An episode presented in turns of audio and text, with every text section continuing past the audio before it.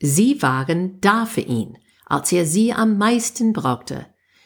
Diese Woche verhalfen 13 Republikaner im Repräsentantenhaus dem Präsidenten zum bislang größten politischen Erfolg seiner Amtszeit. Moment mal, Republikaner?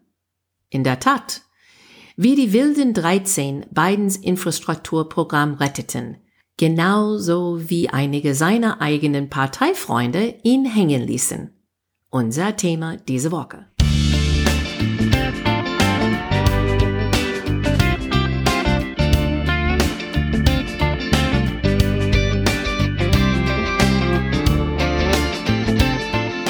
Hey guys, welcome to Amerika übersetzt.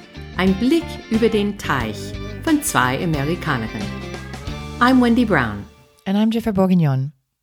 Hallo an alle. Heute ist Dienstag, die 16. November. Gestern hat Präsident Joe Biden das 1,2 Billionen US-Dollar teure parteiübergreifende Infrastrukturpaket unterzeichnet. Biden sagte, das neue Gesetz macht die bedeutendste Investition in Straßen und Brücken in den letzten 70 Jahren, die bedeutendste Investition in den Schienenpersonenverkehr in den letzten 50 Jahren und die bedeutendste Investitionen in den öffentlichen Nahverkehr in der Geschichte unseres Landes. Es ist ein BFD und muss man hier erzählen, BFD heißt Big Fucking Deal. Trump und die Republikaner haben für vier Jahre versucht, genauso ein Paket zu verabschieden, aber ohne Erfolg. Warum haben sechs Demokraten in den Repräsentantenhaus gegen den parteiübergreifende Infrastrukturpaket gestimmt? Und warum bekommen die 19 republikanischen Senatoren und die 13 Republikaner im Repräsentantenhaus, die für den Paket gestimmt haben, Morddrohungen und werden beschämt? Kein Wunder, dass Verwirrung gibt. Was ist mit den amerikanischen Parteien los? Mit Hilfe von ein paar Politikerbeispiele und eine neue Studie von Pew Research über wie die amerikanischen Wähler in verschiedene Gruppen aufgeteilt sind, versuchen wir, die Verwirrung zu verstehen. Und das ist unser großes Thema heute. Wir fangen jetzt an mit das Infrastrukturpaket. Das ist tatsächlich ein BFD, oder? Ja, absolut. Biden ist darauf gestanden, dass er parteiübergreifend arbeiten konnte. Ja, das haben wir während die ganze Wahlzeit gehört. Und er hat das tatsächlich getan. Jeder, der irgendwann in den USA zum Besuch war, weiß, dass solche Investition ist längst überfällig. Unsere Straßen, Brücken, Flughäfen, Wasserversorgung, Internet, alle Verbesserungen brauchen. Und seit Ronald Reagans Amtszeit haben die Politiker solche Projekte den Privatwirtschaft überlassen. Reagan hat gesagt, in this present crisis, government is not the solution to our problem, government is the problem. So in dieser Krise ist die Regierung nicht die Lösung unseres Problems, die Regierung ist das Problem.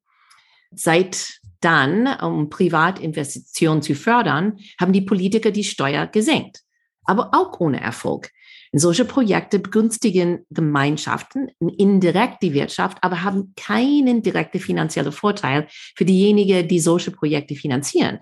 Ja, so in den USA, die sind alle Leute, die sagen, what's in it for me?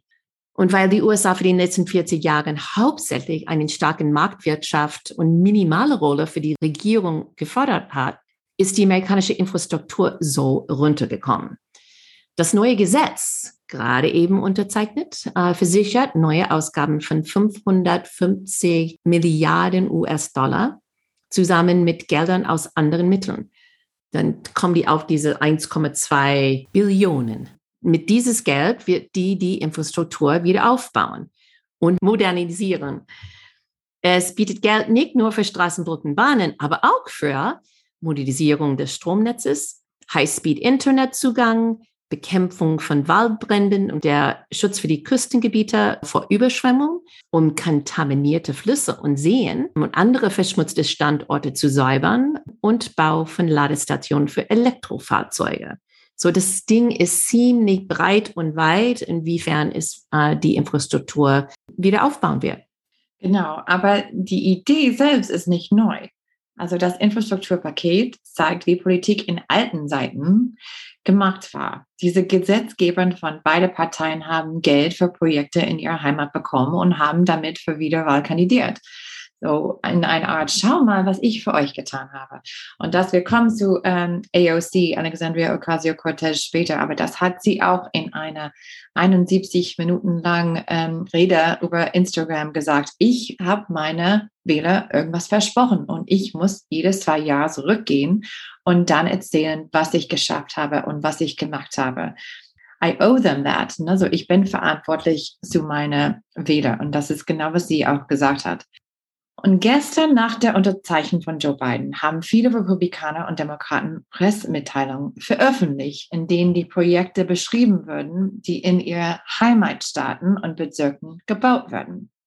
Auch die Republikaner, die gegen das Paket gestimmt haben, was völlig äh, so bescheuert ist, in meiner Meinung. Trump hat vor vier Jahren versucht, einen großen Infrastrukturpaket im Kongress durchzubringen, ohne Erfolg. Jede Woche war Infrastruktur Week so oft, dass am Ende es war ein Witz. Wie wir wissen, äh, Trump war die Real Estate König. Er hat Sachen so riesig Turm gebaut und wollte auch mehr bauen in den USA, aber das hat er much to his chagrin nicht geschafft. Aber statt Bidens Erfolg als seine Idee zu schildern, hat Trump gestern gesagt, Republikaner, die für die Maßnahmen gestimmt haben, 19 Senatoren und 13 Mitglieder des Repräsentantenhauses, sollten sich schämen, wie sie den Demokraten helfen. Also das ist also ziemlich transparent. Er ist neidisch, er will auch nicht, dass Biden einen Erfolg hat und deswegen äh, versucht dann die Republikaner, die geholfen haben, zu blamieren und ähm, also die ein bisschen zu strafen. Also Trump-Loyalisten haben das Gesetz als Joe Bidens kommunistische Übernahme Amerikas angegriffen und jeden Republikaner, der es unterstützt, als Verräter an unsere Partei, als Verräter an ihren Wählern und als Verräter an unsere Spendern angegriffen. Eigene, die Republikaner haben Morddrohungen auch erhalten. Ich meine, das ist völlig unfassbar.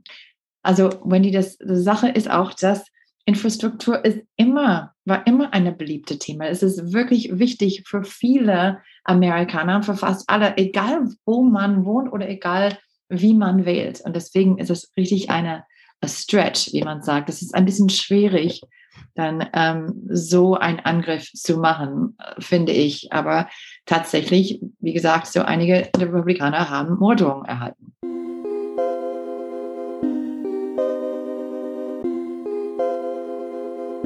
Aber das Paket, wie gesagt, hat etwas gut für alle Wähler. Es ist schwer zu verstehen, warum die äh, sogenannte gute Politiker so unter Druck von ihrer eigenen Partei gesetzt sind. Interessanterweise, diese Woche kam eine neue Studie von Pew Research raus, das genau in diese Richtung geht und erklärt, wie die verschiedenen Fraktionen innerhalb die beiden Parteien unter sich aufgeteilt sind. Pew Research Center hat äh, uh, vor zehn Jahren, glaube ich, eine um, ähm, American Trends Panel ins Leben gerufen. Und es ist ein repräsentatives Panel von zufällig ausgewählten US-Erwachsenen. Und diese Studie basiert ähm, hauptsächlich auf einer Umfrage unter 10.000 davon. Und das ist zwischen 8. und 18. Juli im Sommer dann durchgeführt worden davon rausgekommen ist, eine neue politische Typologie. Es bietet für uns so einen Fahrplan für die heutige zersplitterte politische Landschaft. Es unterteilt Wähler in neun verschiedene Gruppen, basierend auf einer Analyse von ihrer Einstellung in Werte. Und Wendy, was soll diese Typologie, die republikanische Politikerreaktion erklären? Es gibt vier republikanische orientierte Wählergruppen. Diese Studie handelt sich um die Wähler. Und wir reden jetzt über die Politiker, aber ich glaube, wir können davon ausgehen, aber dass die Politiker in ähnliche Gruppen auch aufgeteilt sind. Also die Studie zeigt, dass die republikanische orientierte Gruppen teilen die Überzeugung, dass der Staat zu viele Dinge tut, die besser den Einzelnen oder den Privatsektor überlassen würden. Und es herrscht die weit verbreitete Überzeugung, dass der Einzelne für seinen eigenen Erfolg verantwortlich ist. Also wichtigste Teil davon ist, dass die glauben, dass der Staat zu viele Dinge tut. Und das ist genau Infrastruktur. Der Staat macht ganz viel, ja. Aber Wendy, das erklärt noch nicht, warum wir eine Spalte in der Partei gerade gesehen haben jetzt, oder? Ich sehe drei Faktoren, die vielleicht uns helfen können wie wichtig Unterstützung für Trump ist, wie negativ Biden gesehen wird und ob sie Politiker akzeptieren, die manchmal mit der Demokratischen Partei einig sind. Und wenn man alle diese drei verschiedenen Faktoren analysiert, ist es klar, dass eine von den vier republikanischen Gruppen ist ein Outlier, ja, nichts zu den anderen gehört. Und die heißen die Ambivalent Right oder ambivalente Rechtsgruppe. Die haben mittelmäßige Gefühle für Trump und etwas kühlere Gefühle für Biden, aber ist weit entfernt von den anderen drei republikanischen Gruppen. Diese Gruppe glaubt auch, dass die Republikanische Partei Toleranz zeigen sollte für Politiker, die Trump kritisieren. Und das ist für die anderen Gruppen das Gegenteil. Die Mehrheit davon glauben, die Republikanische Partei sollte Politiker, die Trump offen kritisieren, nicht akzeptieren. Die würden die einfach aus die Partei wegscheuen. Das ist genau, was jetzt passiert in die Repräsentantenhaus, ist, dass die Republikaner überlegen, ob sie die 13 Republikaner zensieren sollte, weil die für dieses Paket gestimmt haben. Wenn man fragt, sind sie bereit, Politiker zu akzeptieren, die manchmal mit der Demokratischen Partei übereinstimmen, eine Mehrheit von zwei von diesen vier Gruppen sagt, dass die Republikanische Partei Politiker nicht akzeptieren sollten, die mit der Demokratischen Partei in einige wichtigen Fragen übereinstimmen. Du bist all or nothing, ja, so keine Mitarbeit mit den Demokraten. Und das ist genau, was wir hier mit diesem Paket gesehen haben es ist mir klar, dass für 50 Prozent die Wähler, die eher republikanisch wählen, sie sehen sich in einem Kampf gegen die Demokraten. Und sie wollen, dass ihr Politiker tun alles, um zu sichern, dass die Demokraten keinen Gewinn bekommen. Ja, und wir haben auch so eine Spalte in der Demokratischen Partei gesehen. Also ich habe schon ähm, Alexandria Ocasio-Cortez ähm, erwähnt und wir haben schon, ich glaube, mehrmals in die über AOC, als ähm, sie genannt ist, gesprochen. Sie ist eine Abgeordnete von Queens und the Bronx in New York. Ein, die jüngste Congresswoman im Kongress, sie ist unter 30 oder war mindestens, als sie gewählt war. AOC und fünf andere progressive Demokraten in den Repräsentantenhaus stimmten gegen den Infrastrukturpaket. Also warum? Sie argumentieren, dass der Gesetzentwurf so bescheiden war und versuchten, ihre Stimmen zu nutzen, um schwankende Gemäßigte unterhalb die Demokraten unter Druck zu setzen, weil sie ein größeres Gesetz über Klima- und Sozialsicherheitsnetze, die BBB, äh, Build Back Better, noch durchbringen wollen. Und die hatten dann auch Angst, dass es kommt nicht alleine durch. Also das muss zusammen, dass die müssen beide Paket zusammenstimmen. Wie gesagt, AOC ähm, ist eine Repräsentantin aus the Bronx und Queens in New York, aber ihr eigene Wähler hatten auch Fragen gestellt, als sie gegengestimmt hat. Geht es beim Regierungsdienst darum, in dringende Fragen wie Klima und strukturelle Ungleichheit Grenzen zu überschreiten? Also die Partei weiter nach links zu drücken oder geht es eher darum, greifbar Ergebnis für die Fahrer an Bord des Nummer 6 Subways in New York City zu erzielen?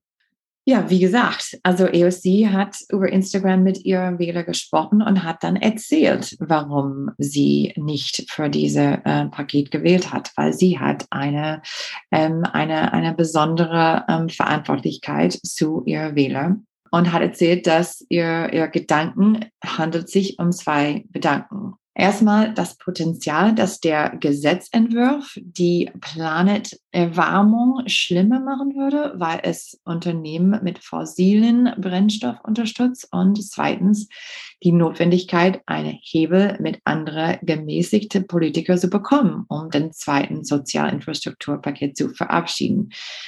Aber auf der anderen Seite des Spektrum Ne? So AOC, wie gesagt, gehört zu die mehr progressive äh, Repräsentanten. Auf der anderen Seite der Spektrum innerhalb der Demokratischen Partei ist jemand wie Abigail Spanberger.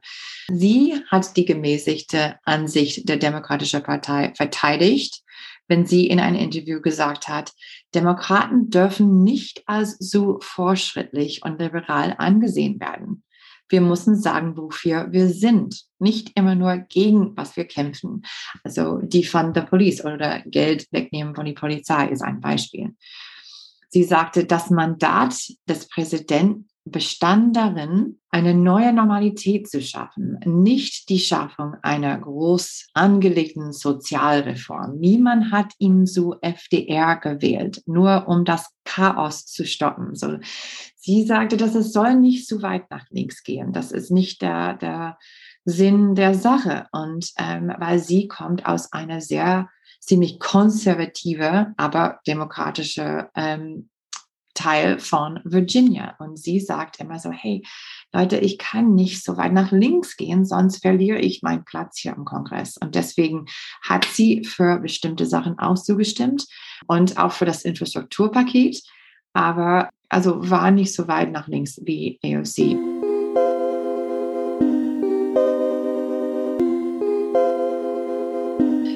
Ja, Wendy, was, was sagt der Pew-Studie zu dieser Spaltung zwischen äh, die Progressive und die äh, mehr so moderate Demokraten. Pew hat tatsächlich genau diese Spaltung in die Demokratische Partei gefunden. Die nannten diese, wo AOC ist, auch so die Progressive Left, was wir das immer nennen. Und diese Gruppe ist nur 12 Prozent von der Demokratischen Partei, schätzen die aber die sind die am meisten engagiert und progressiv in ihre Themen. Eine Mehrheit von dieser Gruppe sagt, dass Erfolg im Leben wird von Kräften bestimmt, die außer unserer Kontrolle sind. Und es ist wirklich zu sehen hier, dass dieses genau das Gegenteil zu das extremen Flügel des Republikaners, weil die glauben, jeder hat es in seiner eigenen Macht, erfolgreich zu sein. So, man sieht da, diese äh, Lebensweise sind komplett anders, wenn man auf die extreme Seite die Demokratische Partei ist und wenn man auf die extremere Seite von die Republikanische Partei ist. Dann gibt es auch zwei andere Gruppen, die heißen Establishment Liberals and Democratic Mainstays. Die sind eher kompromissbereit und die teilen nicht die Ansicht, dass um soziale Änderungen zu erzielen, muss die meisten Gesetze und Institutionen neu aufgebaut sein. So, die wollen durch das System arbeiten und nicht alles so runterbrennen zuerst. Wir werden diese, diese Studie in den Show Notes linken, absolut. Und es gibt auch ein Quiz, ähm, so dass jeder so sich selber testen kannst und zu sehen, wo du auf die politische Spektrum bist. Jennifer und ich haben das beide gemacht. Ich war ein Establishment Liberal Du, du warst ein Democratic Mainstager, richtig? Was ich finde, irgendwie hat mich überrascht. Ich finde das fast äh, nicht so, aber ehrlich gesagt, ich fand die, die Fragen waren manchmal entweder so schwarz-weiß, wo man, also jede Frage hat ein bisschen mehr Nuance, ein bisschen mehr, ne, so, wo man würde sagen, okay, ich kann so antworten, wenn man meint das und das, oder ich könnte das anders, komplett anders sehen. Also ich fand, ähm, es hat mich überrascht und ich finde so vielleicht nicht so richtig gut. Also ich habe meinen Vater gefragt, ob er auch diese Quiz ähm, machen könnte, aber ich habe noch nicht von ihm gehört. Aber ich Aha. gehe davon aus, dass er, ja, ich weiß es gar nicht, wie er sich befinden wird unterhalb die vier verschiedenen republikanische. Also ich habe das Gefühl, als ich die Quiz gemacht habe, habe ich genau gewusst, wie mein Vater antworten würde. Also, ähm, aber wie du gesagt hast, vielleicht ähm, kriegt man verschiedene Fragen, aber wir sollen vielleicht fragen und so weiter, Väter, das zu machen. Und dann können wir gucken und sehen, was, ja. was die beiden sind. Aber was man dann wirklich wegnehmen kann von dieser ganzen Studie, gibt es ein paar Sachen.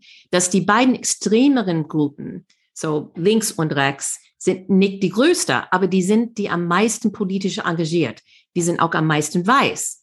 Ähm, und die wollen viele Änderungen. Und das bedeutet auch die Systeme selber, die das unterbinden. So wie ähm, Steve Bannon sagt, burn it all down, ja.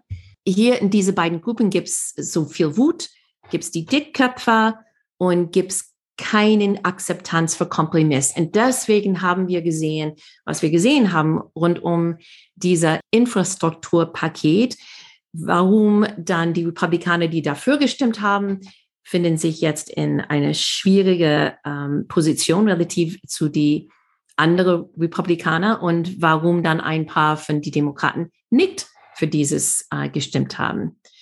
Diese beide eher extreme Gruppen erklären auch ganz viel, warum unser Land so polarisiert ist, weil diese Gruppen mehr politisch arrangiert sind und das bedeutet, die kommen zur Wahl, besonders zu den Vorwahlen. Wenn du nur extreme Kandidaten hast, die dann durch die Vorwahlen kommen, am Ende hast du eine Wahl zwischen zwei Extremen. Du hast gar nichts von dieser Mitte. Wir haben auch gesehen in diesem Studium, dass die schwarzen und Latino-Gruppen finden sich eher Richtung Mitte. Aber es gibt viele davon und weil sie nicht so extrem in ihrer Ansichten sind, dann die können auch überzeugt sein, in eine Richtung und die andere Richtung zu gehen. Sie sind sehr entscheidend für den nächsten Wahl, mhm. weil die ähm, einflussbar sind.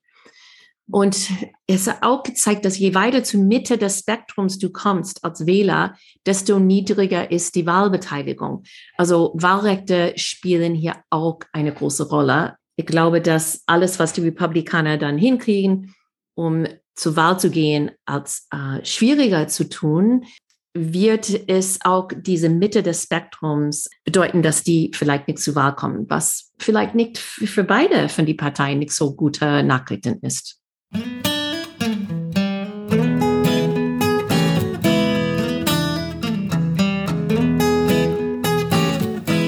Vor zwei Wochen haben wir ein Update über Kamala Harris gemacht. Was mag sie jetzt? Warum sehen wir fast nichts von ihr? Warum hat Joe Biden sie die schwierigste Aufgaben gegeben? Einwanderung und Wahlrechte. Diese Woche waren die Schlagzeilen voll mit Thesen und Aufregungen. Eine sagte, Verzweiflung und Dysfunktion, der frustrierende Start von Kamala Harris als Vizepräsidenten. Es gibt Berichte über Spannungen zwischen Bidens und Harris' Mitarbeitern und Fragen über wer noch in 2024 kandidieren konnte, falls Harris nicht ihre Zustimmungswerte aus dem Keller holt. Wo alle einig sind, ist die Schwierigkeitsgrad ihrer jetzige Aufgabe, ein Präsident zu unterstützen, Loyalität zu versprechen und geduldig und zurückhaltend in der zweiten Reihe zu stehen.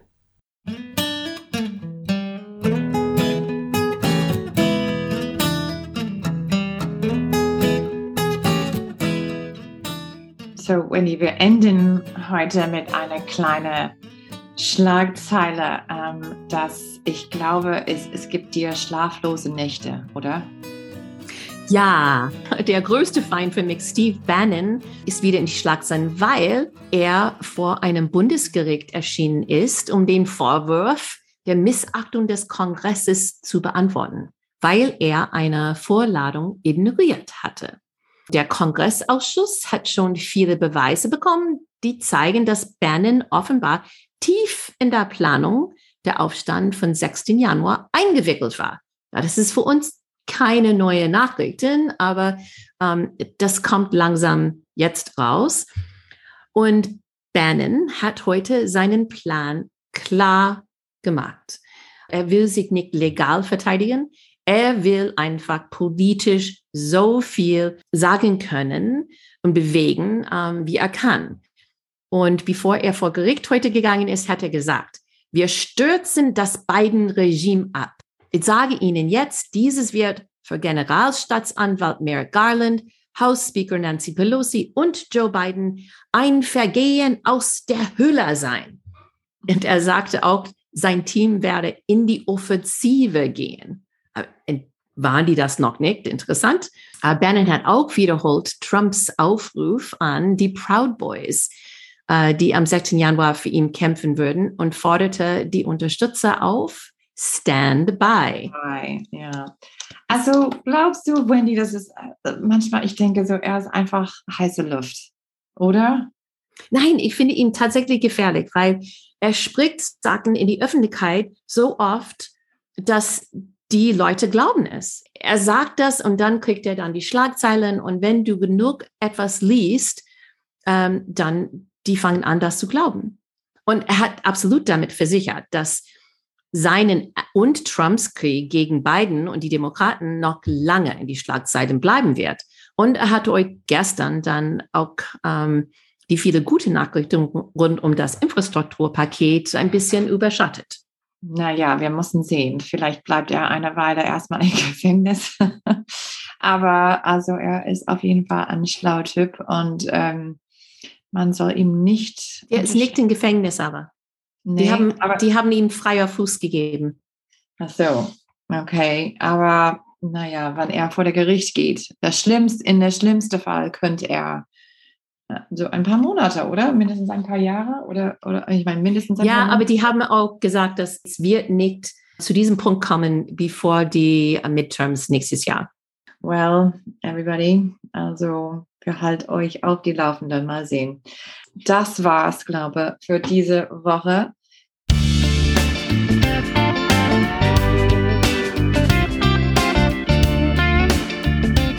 Vielen Dank nochmal für das Zuhören.